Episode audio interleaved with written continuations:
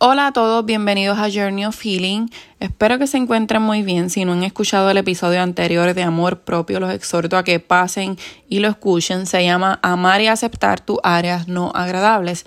En este episodio vamos a estar hablando de establecer límites y de decir que no, ¿verdad? Porque eso es parte de los límites, decir hasta aquí vas a llegar hasta aquí, permito esta cosa. Cuando hablamos de límites es aquello que estamos dispuestos a tolerar y aquellas cosas que no estamos dispuestos a tolerar. Es utilizado mayormente para cuidarnos, ya sea de abusos, de situaciones en las cuales no estamos cómodos, eh, de cosas que nos causan algunos sentimientos no agradables para nosotros y para atender nuestras necesidades, ¿verdad? Para saber esto es lo que yo quiero y esto es lo que no quiero.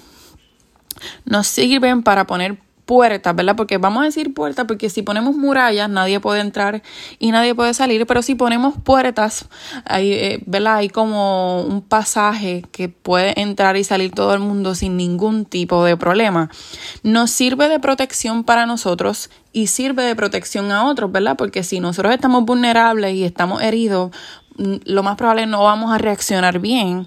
Nos permite tener relaciones más saludables porque eh, van a tener marcados hasta dónde vamos a poder llegar tú y hasta dónde vamos a poder llegar la otra persona. Es importante que tengamos claro que al igual que nosotros tenemos límites, las otras personas lo tienen y es importante que se discutan una vez son violentados o una vez es necesario ponerlos sobre la mesa desde el principio para que estemos todos claros y estemos en el mismo canal.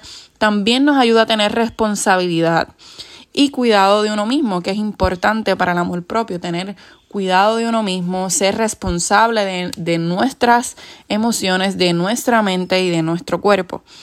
Y debemos tener presente que este proceso de establecer límites es un proceso que se va aprendiendo, ¿verdad? Porque no siempre contamos con los límites o no siempre aprendimos de pequeños a establecerlos.